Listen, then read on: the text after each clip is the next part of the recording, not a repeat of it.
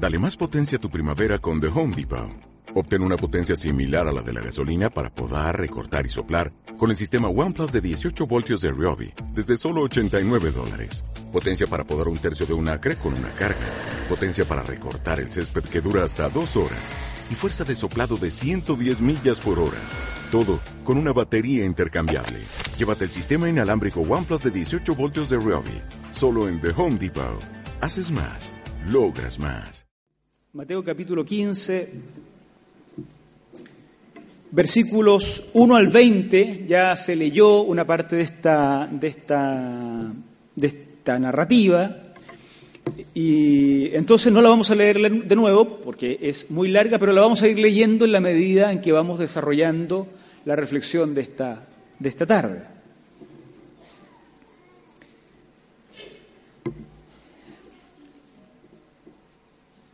Parece que nuestro texto de hoy no es una parábola propiamente tal, en, toda su extensión, pero sí contiene expresiones parabólicas, algunas de las cuales bien vale la pena invertir un sermón en ellas, porque no son solo dichos parabólicos, sino, sino que son expresiones eh, que le dan sentido a toda una narración.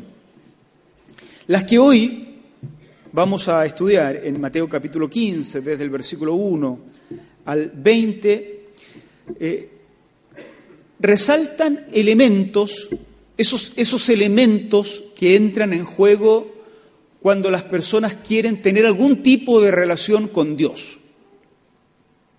Los que estamos acá, de una u otra forma, buscamos tener alguna relación con, con Dios. No todos están acá porque conscientemente han racionalizado que necesitan una relación con Dios. Es probable que alguien esté acá un poco a la mala, medio chantajeado o chantajeada, le fue mal en la prueba y entonces lo obligaron a venir o la obligaron a venir. O está acá para complacer a alguien. La cuestión es que está acá quienes somos creyentes solemos ver detrás de estos actos inconscientes un plan del Señor que no siempre otros ven. La experiencia también ha mostrado que no es simplemente un acto de adivinación, sino que concretamente muchas veces lo que no pensábamos hacer es la forma que Dios escoge para bendecirnos. Bueno, buscamos algún tipo de relación con Dios consciente o inconscientemente y el relato parabólico que analizaremos presenta o resalta algunos de los elementos que entran en juego cada vez que alguien, de cualquier forma, esté intentando relacionarse con Dios. Hay un par de cosas en las cuales tenemos que poner ojo, como decimos nosotros. Hay que, tener cuidado al menos de dos cosas que surgen de la lectura de esta parábola y que yo les quiero proponer. Primero, se debe cuidar establecer una relación saludable con Dios, establecer una relación adecuada con Dios. Si estamos,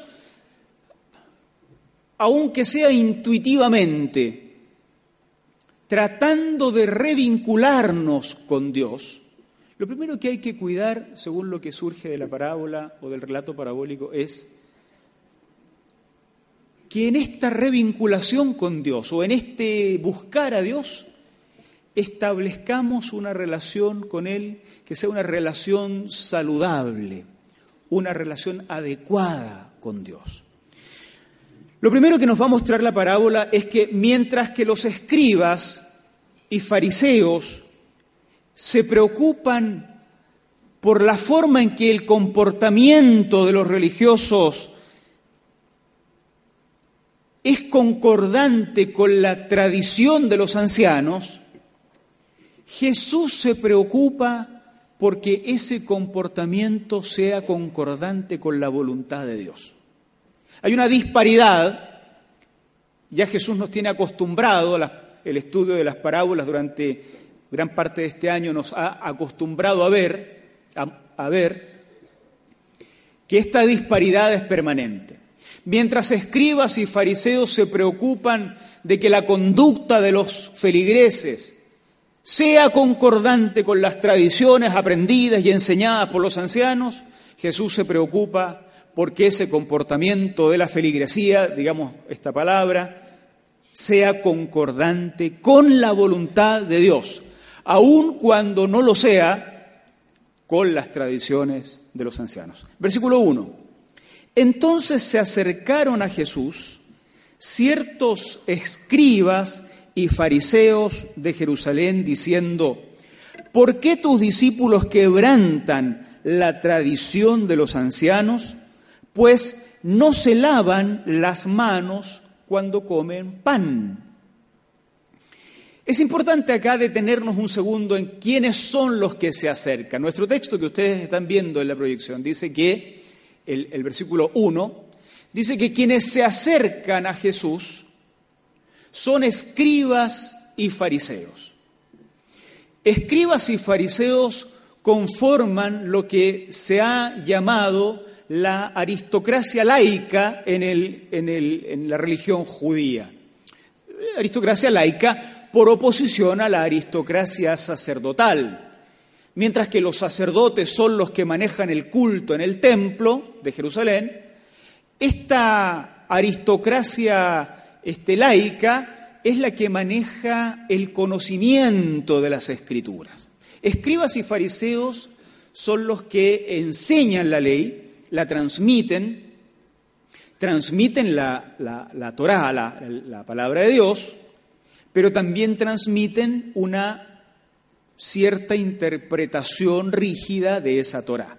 No solo la Torah, sino la interpretación supuestamente correcta de la Torah y además una serie de tradiciones que según se había creído por, por décadas, por siglos en algunos casos, era el comportamiento esperable de todo judío.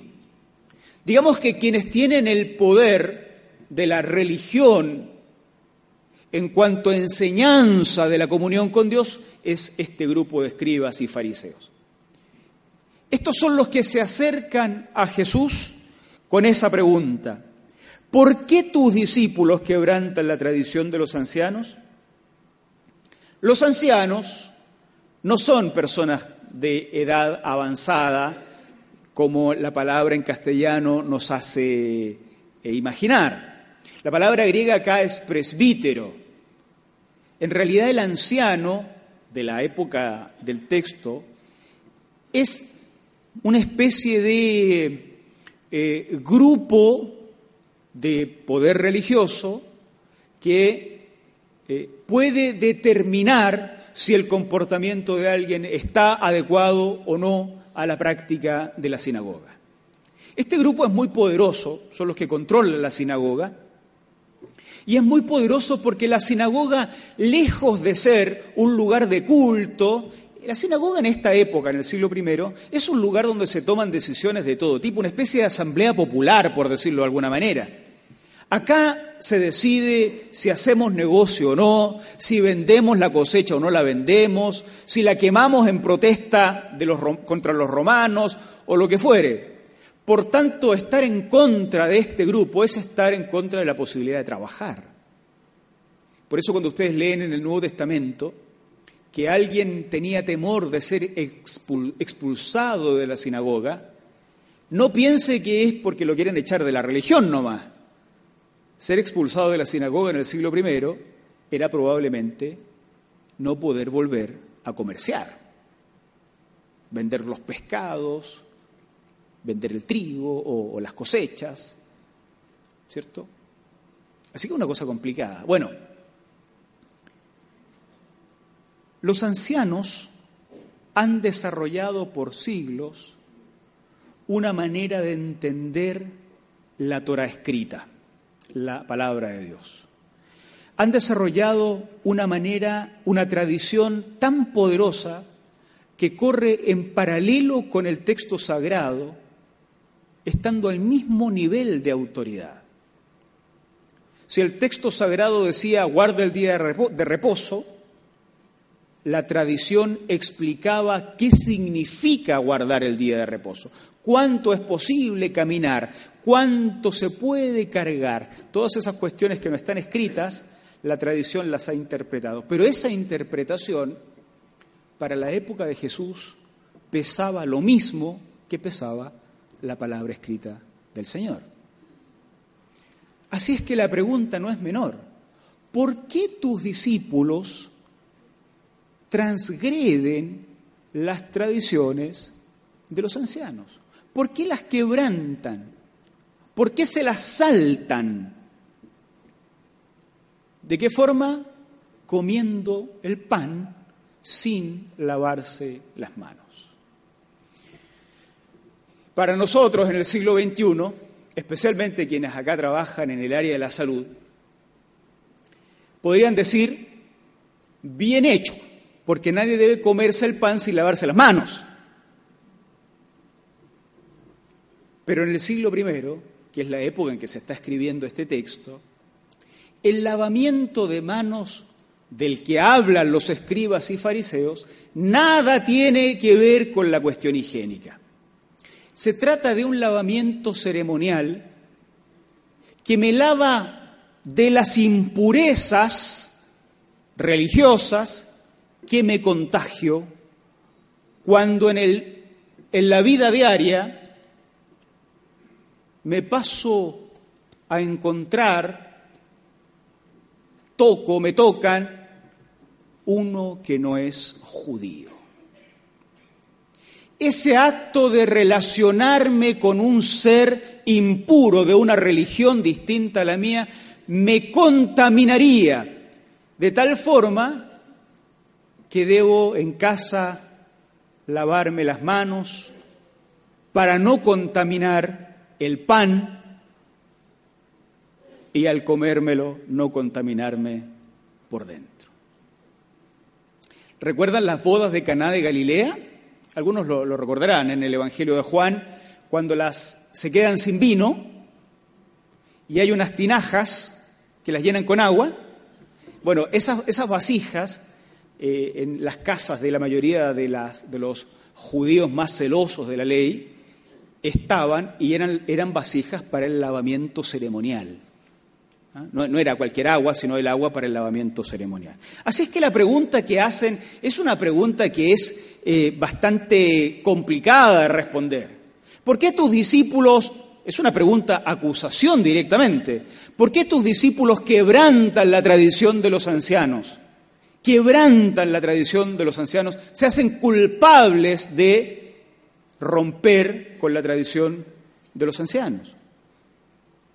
Y comen pan sin lavarse las manos. O sea, estos son judíos, pero comen pan habiéndose contaminado por todos lados. Ya sabemos, los que vienen siguiendo los sermones, ya sabemos que Jesús tenía esa costumbre que no había por dónde agarrarlo, como decía mi abuela, ¿no? Este, esa costumbre de que se relacionaba con todo el mundo. O sea, no era que Jesús iba al centro y saludaba a los religiosos. Jesús iba al centro y se mezclaba con todos los más pecadores del sistema. Por lo tanto, si había uno que llegaba contaminado, ese era Jesús. Y entonces le dice, oye, tus discípulos, debe haber sido difícil ser discípulo de Jesús, porque tienes un maestro que no solamente no te cuida de contaminarte, sino que él es el primero que termina contaminado. Veía un leproso y lejos de alejarse del leproso se acercaba y lo tocaba. Doble contaminación. Y después comían pan y no se lavaban las manos. Era una cosa escandalosa. ¿Se acuerdan la semana pasada, y, lo hemos dicho en otras ocasiones, ya había una acusación en el sentido de que los discípulos no ayunaban? ¿Se acuerdan? ¿Por qué tus discípulos no ayunan?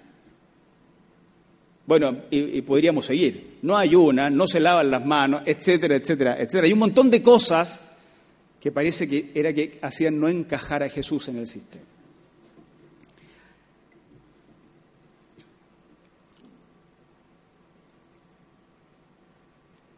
Entonces este grupo de especialistas en la ley está preocupado de que los seguidores de Jesús quebranten la tradición de los ancianos.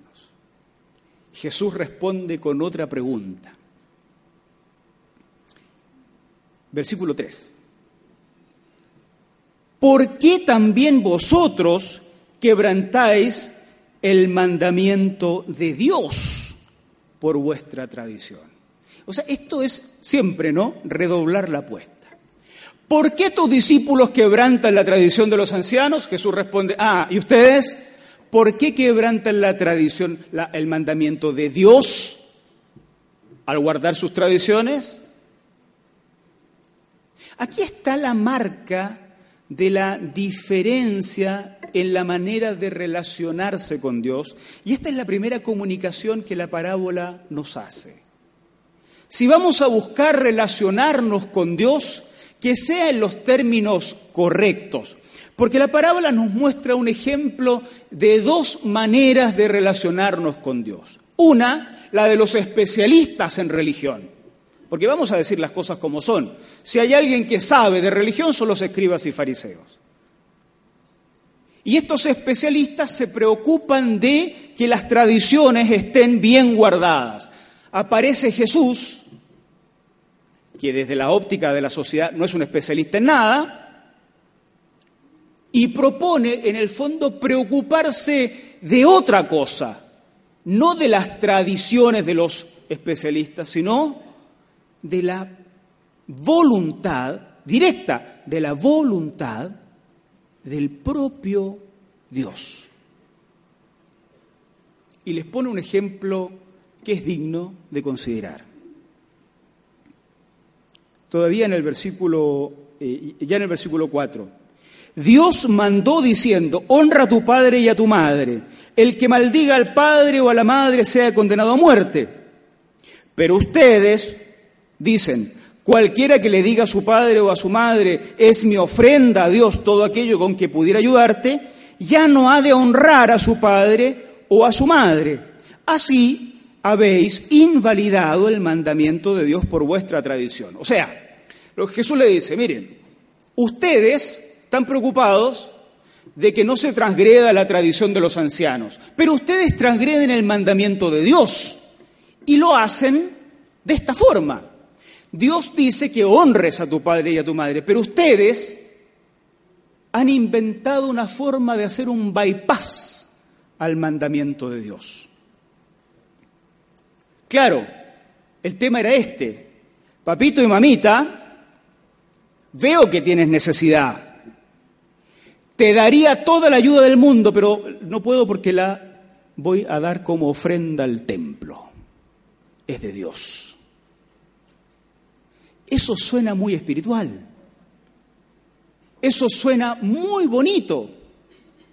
Yo voy a decirlo derechamente acá, ¿no? Porque como me estoy poniendo viejo, ya entonces ahora digo las cosas derechamente. Esto es lo mismo que se dice en algunas iglesias evangélicas hoy día. Te ayudaría encantado, mamá, papá, pero lo di para la obra del Señor. Suena muy espiritual y así sonaba en el siglo I, pero es la absoluta transgresión de la voluntad de Dios. Porque la voluntad de Dios, tal como la expresa Jesús, no tiene que ver con guardar una norma respecto del dinero, del aporte, de lo que fuere, sino que tiene que ver con hacer la voluntad de Dios para ayudar a quien lo necesita. Esto merece una aclaración eclesiástica. Todo lo que ustedes ven en el templo, todo, los cables, los parlantes, este micrófono, el agua, todo, todo, el sostenimiento de los pastores, el sostenimiento de secretarias, todo, todo, todo, todo, todo en la iglesia, todo. Se cancela con los aportes voluntarios de todos los que estamos acá. Diezmos y ofrendas. Pero nunca, jamás, nuestros diezmos y ofrendas deben ser interpretados como una especie de prerequisito para que Dios nos bendiga. No es así. Nadie debe sentir que Dios se le va a caer encima y lo va a mandar al infierno porque en lugar de aportar a la iglesia, ayudó a su padre y a su madre, a su hijo, a un necesitado. Nunca.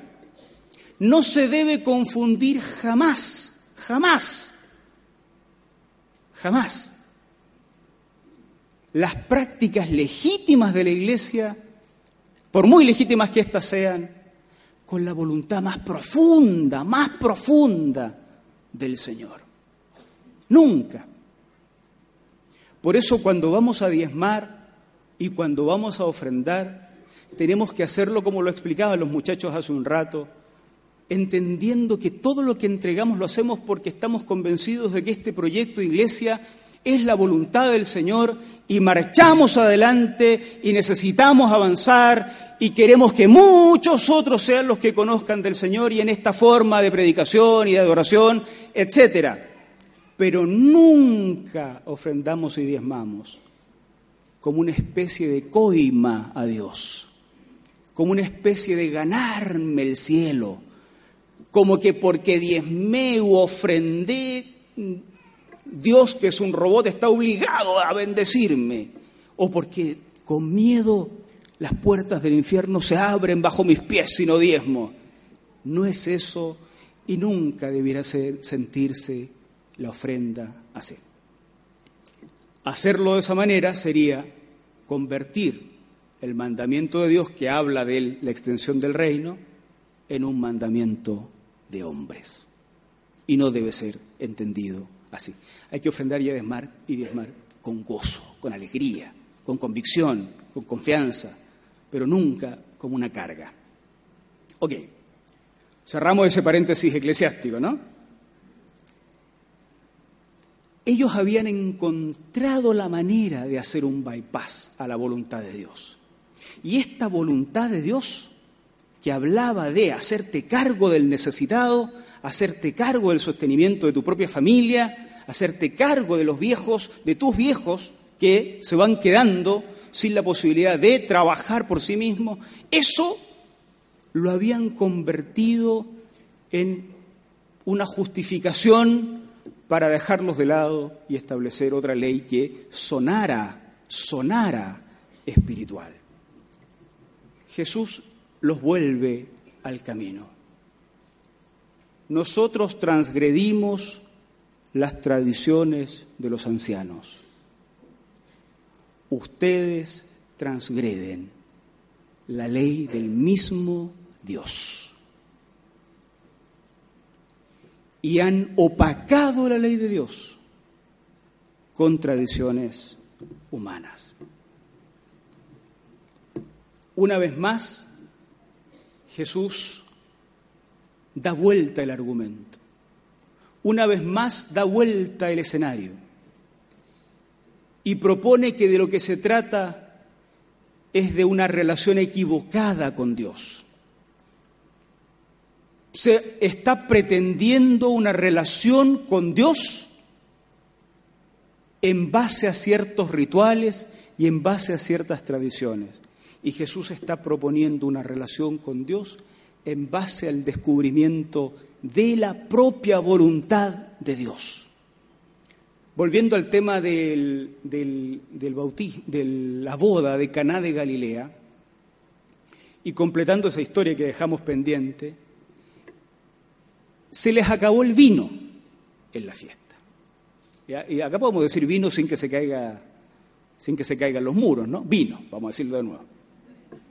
Se acabó se acabó y tal como pasa en nuestros días, porque la sociedad judía no es que sea una sociedad de abstemios o, algo así, ni, ni había ley seca tampoco. No, tal como en nuestros días, el vino era un elemento importante dentro de las celebraciones. Se acabó, se acaba la fiesta, pues. Y fíjense que alguien le dice a Jesús, uno pudiera decir, ¿y qué tiene que ver Jesús con la fiesta? Mucho, por eso lo acusan de andar metido con gente que hace fiesta y de andar metidos con comilones y de andar metidos con bebedores, no como Juan el Bautista. A Juan el Bautista lo pelaban porque no comía ni bebía y a Jesús porque come y bebe. y más encima con malas compañías, pues siempre andaba contaminado porque se juntaba con lo peor de la sociedad. ¿no? Se acaba la fiesta y entonces Jesús tiene que hacer el milagro de convertir el agua en vino. El detalle significativo para nuestra historia es que echan el agua, ¿dónde? En las vasijas ceremoniales. El agua que se convierte en vino es el agua que está en las vasijas sagradas de la casa, las que están reservadas para el agua de la purificación.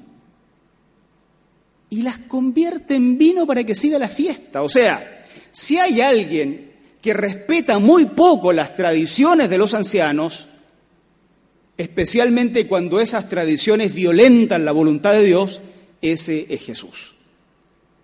No sé si alguien todavía se pregunta por qué lo mataron, porque después de hacer esas cosas, claro que querrían matarlo. Era una persona muy peligrosa. ¿Qué habrán pensado los puritanos de la época que están sacando vino de las vasijas ceremoniales, de la, de la santificación de, de la gente que llega a la casa? La sanción de Jesús sobre los escribas y fariseos es muy dura. Versículo 7. Hipócritas. Bien profetizó de ustedes Isaías cuando dijo, este pueblo de labios me honra, pero su corazón está lejos de mí. En vano me honran enseñando como doctrinas mandamientos de hombres hipócritas, a los líderes y especialistas en religión de la época. Hipócritas. ¿Por qué? Porque se acercan a Él solo de labios. Y ese es el problema del rito versus la búsqueda de la voluntad del Señor. Que el rito se va a quedar siempre en el plano de lo externo, de labios, pero con el corazón lejos del Señor, lejos del Señor. Esta es la invitación que nos hacen siempre los hermanos de la música. Cantemos de corazón, dicen ellos. Claro, uno canta con la boca, pero se refieren a esta necesidad de que si vamos a cantar a Dios, no sea un acto superficial no sea un acto superficial, porque eso es lo mismo que hacían los escribas y fariseos, a los cuales Jesús llamó hipócritas, que tienen una careta de espiritualidad porque guardan las tradiciones, porque guardan las normas externas, pero en cuanto se enfrentan a Jesús, lo quieren asesinar porque Jesús les hace recordar que están muy cerca de la religión, pero muy lejos de Dios. ¿Quieres acercarte a Dios? Sí, porque estás acá. ¿Estás interesado en revincularte con Dios de alguna manera? Es probable, por eso estás acá, aunque ni siquiera lo hayas racionalizado. Lo primero que tienes que tomar en cuenta entonces, a partir de esta parábola, decíamos, es que esta nueva relación que quieres establecer con Dios, la establezcas de manera adecuada. Que tu primera pregunta cuando busques a Dios en esta iglesia no sea ¿y cómo debo vestirme? ¿Y cómo debo peinarme? ¿Y qué palabras debo usar? ¿Y de qué tamaño debe ser la Biblia que me compro? No, que tu primera pregunta cuando empieces a revincularte con Dios sea cuál es la voluntad de Dios para mi vida, para mi familia, para mis hijos. Y todo el resto habrá que sopesar si son la voluntad de Dios o si son tradiciones de hombres que hemos ido inventando. Eso es lo primero, establecer una relación adecuada con Dios. Lo segundo, establecer una relación saludable con quienes nos rodean, no solo en el templo, sino con quienes nos rodean en, en general.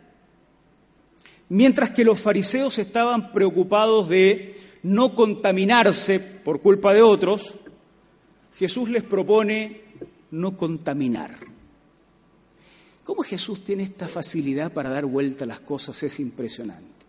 Ellos están afligidos por, porque alguien me va a contaminar, hay que lavarse las manos para no ser contaminado, que no me contaminen, que no me contaminen. Y Jesús da vuelta el argumento y le dice, epa, epa, epa, cuidado, porque ustedes son los que pueden estar contaminando. El que contamina es el que de dentro saca lo malo. Versículos 12 en adelante.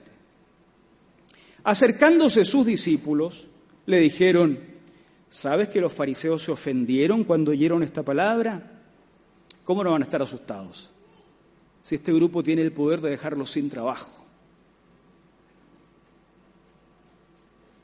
Jesús respondió, versículo 13, la planta que no plantó mi padre será desarraigada. Como queriendo decir, mire, no se asuste tanto, porque si el fariseo no lo puso Dios ahí, no hay nada que hacer con él.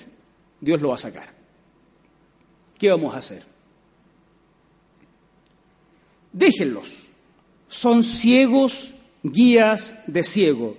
Si el ciego guía al ciego, ambos caerán en el hoyo. Qué interesante esto, ¿no? Yo pensaba eh, la responsabilidad que tenemos los que enseñamos la palabra de alguna forma. Porque eh, el hecho de enseñar por años no es garantía de que estemos entendiendo algo. Es posible que como los fariseos estemos conduciendo a un precipicio a cualquiera. Por eso es importante volver a oír a Jesús, la sencillez de Jesús. Un Jesús que no tiene todavía todo el esquema eclesiástico que tenemos nosotros encima. Pedro le dijo finalmente, bueno, explícanos esta parábola. ¿También vosotros estáis faltos de entendimiento? Verso 17, ¿no entendéis que todo lo que entra en la boca va al vientre y es echado en la letrina? Pero lo que sale de la boca, del corazón sale, y esto contamina al hombre porque del corazón salen los malos pensamientos, los homicidios, los adulterios, las fornicaciones, los hurtos, los falsos testimonios, las blasfemias. Esas cosas son las que contaminan al hombre, pero el comer con las manos sin lavar no contamina al hombre. O sea, se han privado toda la vida, toda la vida han guardado rituales, para evitar ser contaminados y la contaminación la tenían por dentro, por dentro. Jesús dice que lo que contamina es lo que sale del corazón. Y luego pone los ejemplos, lo que sale del corazón, los malos pensamientos. Fíjese usted que no es tocarse con un impuro, son los malos pensamientos, los homicidios, los adulterios, lo que hace daño. Esas cosas contaminan. Las fornicaciones, los hurtos, los falsos testimonios, las blasfemias, probablemente todas estas cosas que hacían aquellos que se guardaban de ser contaminados por los gentiles. Aquellos que creían que una religión externa y una práctica religiosa externa podía contaminarlos. Jesús da vuelta el argumento. Lo que contamina es el veneno que sale desde el fondo de nuestros corazones. Queridos, ¿Cuántas veces? ¿Cuántas veces? Nosotros, los evangélicos o los católicos observantes, si habemos algunos o hay alguno acá, o nos oyen por la señal de Internet, que guardamos tradiciones rigurosas respecto del comportamiento cristiano, abrimos la boca y contaminamos todo lo que nos rodea. abrimos la boca con un veneno que teníamos en el corazón y contaminamos a esposos, esposas, a hijos, a cuñados, a cuñadas, colegas del trabajo, compañeros de oficina, yernos, nueras, etc. Los observantes más rigurosos de las tradiciones evangélicas y católicas, observantes más rigurosos de, del cómo hacer las cosas, con tanto, tanta contaminación en el corazón, que somos los que contaminamos una reunión familiar, un almuerzo, una reunión en casa, una reunión de estudio bíblico, una sociedad entera.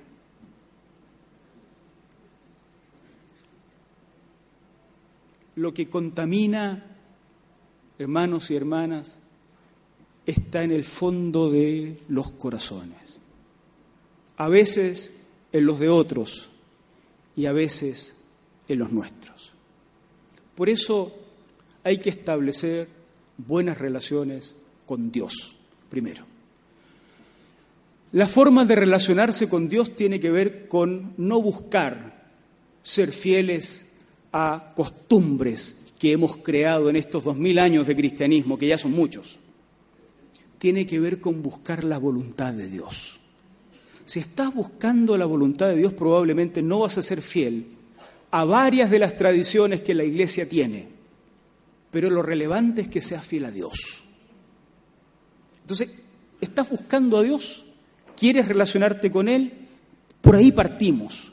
Pregunta por la voluntad de Dios. Esa voluntad de Dios, cuando la ejecutes, a veces te vas a ganar un aplauso y otras veces te van a crucificar. A veces va a ser plenamente concordante con lo que dicen otros cristianos, otras veces no va a ser concordante. Lo importante es lo que opine de ti nuestro Señor. Eso es lo primero. Lo segundo, establezcamos buena relación con nuestro prójimo. Tanto andar preocupado de que este me contamina, este me contamina, este me contamina, el, colega del trabajo me contamina, el otro me contamina, cuando en realidad tal vez el que está contaminando sea yo. Quiero usar una, una expresión con respeto al mundo católico y a los que somos evangélicos antiguos también. Pero esto es una práctica en nosotros, por eso quiero decirlo de esta manera. La cuñada o el cuñado que viene con un crucifijo a almorzar con nosotros no nos contamina, hermanos. No nos contamina.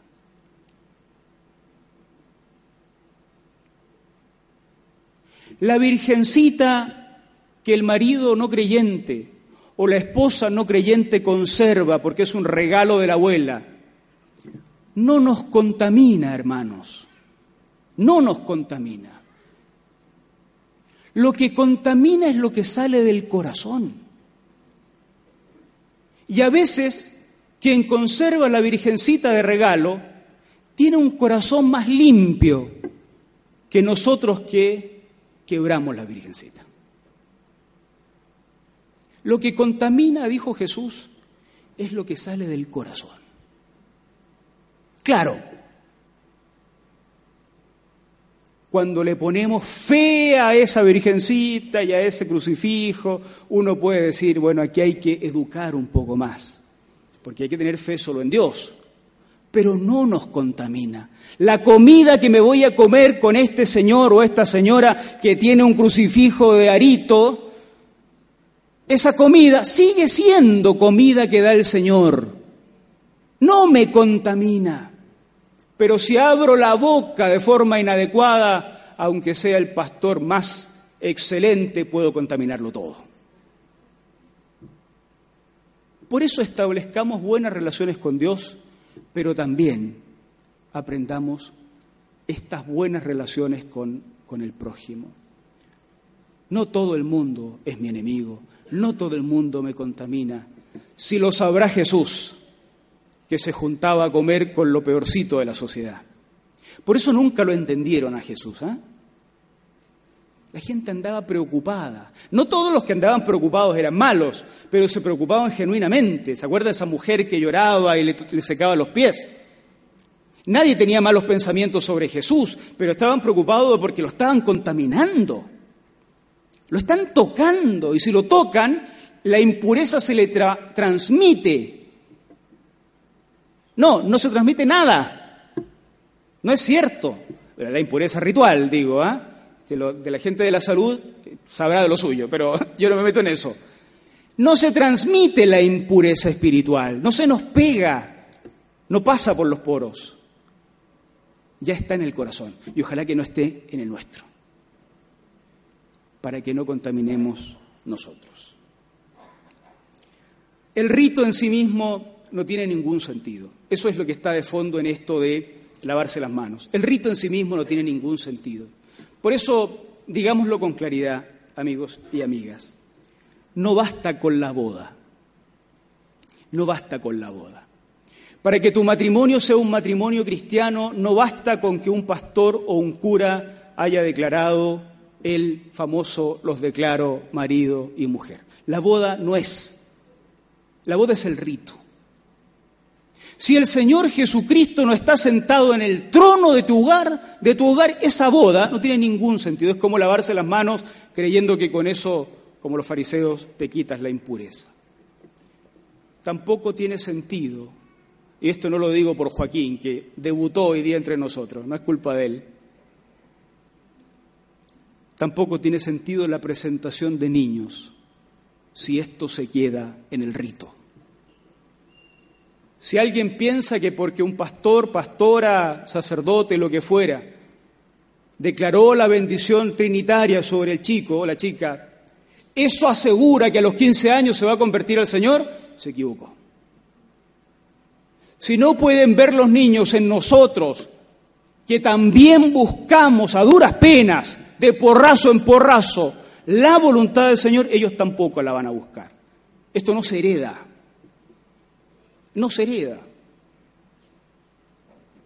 La Santa Cena y el bautismo, dos de los rituales más sagrados que conserva la tradición protestante. Si no van acompañados del corazón, tampoco sirven de nada. Mire usted que la Santa Cena cuyo sentido más profundo es la unidad del cuerpo de Cristo, cuando participamos de ella todos peleados, ¿qué cuerpo de Cristo es ese? ¿Qué puede significar comer el pan del, que simboliza el cuerpo de Cristo molido por todos nosotros? ¿Qué puede significar si en el fondo del corazón estoy peleado con este y el de este y este allá y el otro? Si el bautismo que es la exteriorización de la fe que el Señor ya puso en el corazón. Si el bautismo se hace sin esa convicción profunda, el bautismo es un chapuzón nomás, pues. Mejor nos hubieran manguereado a todos. Sin anular los rituales, de lo que se trata realmente todo esto es de corazones entregados al Señor. Es de corazones rendidos al Señor. Es de motivaciones internas para buscar al Señor. Y yo puedo decir que mientras estamos con ese corazón, aún los porrazos que nos mandamos en el camino son parte de un crecimiento. Pero si lo que estamos buscando es solo la superficie de las tradiciones religiosas evangélicas o católicas. Nada, ni las victorias ni los porrazos sirven de nada. De lo que se trata es un cambio de corazón. Por eso, qué bueno que estamos acá, porque aquí estamos manifestando de alguna forma que sí queremos vincularnos con el Señor, de mejor manera. Atendamos estas dos propuestas, que son solo propuestas. Ustedes tienen que escuchar al Señor en la intimidad de su oración. Ahí el Espíritu Santo les va a hablar. Yo propongo como hermano de ustedes estos dos caminos. Repensar si nuestra relación con Dios está en el plano de la superficie o estamos buscando hacer la voluntad del Señor. Y segundo, repensar si yo estoy siendo de los que contaminan cada vez que abren la boca. O si estoy siendo de esos que se creen demasiado puros, siempre con temor de ser contaminados. Ahí la figura de Jesús debe brillar en nuestra cabeza. Sí, amén. Oremos al Señor. Hay muchos impuros allá afuera que necesitan que personas menos quisquillosas les muestren el amor de Jesucristo. Hay muchos impuros en nuestras casas que necesitan que Jesús esté presente porque Él no tiene miedo de estar con ellos. Tenemos que, tenemos que repensar nuestra actitud ante el Señor por el bien de nuestros seres queridos. Oremos al Señor. Y vamos a cantar al Señor después. Bien, oramos. Señor, te damos gracias por la maravillosa oportunidad que nos das para abrir la palabra y volver a reflexionar en estos textos.